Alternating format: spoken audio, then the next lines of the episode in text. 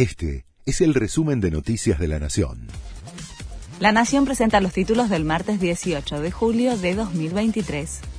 Integrantes del equipo económico viajan a Washington para cerrar un acuerdo con el FMI. El equipo de funcionarios está encabezado por el viceministro de Economía, Gabriel Rubinstein, el vicepresidente del Banco Central, Lisandro Clery, y el jefe de gabinete de asesores, Leonardo Madgur. Se espera que Sergio Massa viaje a Estados Unidos el viernes para terminar de rubricar el acuerdo.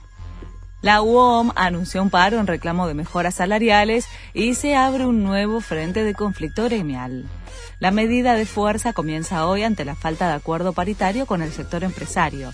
Para reforzar el reclamo, la Unión Obrera Metalúrgica marcha hoy hacia el edificio Catalinas en el Bajo Porteño, a donde funciona una sede administrativa de Techín.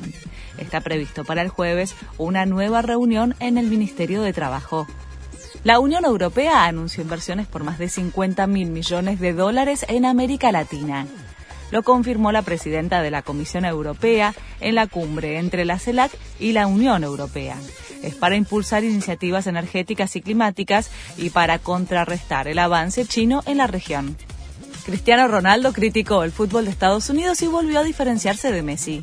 A Europa tengo claro que no volveré a jugar. Abría el camino a esta liga y ahora todos quieren venir acá. La Liga de Arabia es mucho mejor que la MLS, lanzó Ronaldo después de jugar un amistoso con su equipo, Nazar de Arabia Saudita, ante Celta de Vigo en Portugal. Silvina Luna salió de terapia intensiva después de casi un mes. A pesar de que en las últimas horas fue trasladada a una habitación común, continuará con los mismos cuidados, aparatología y control.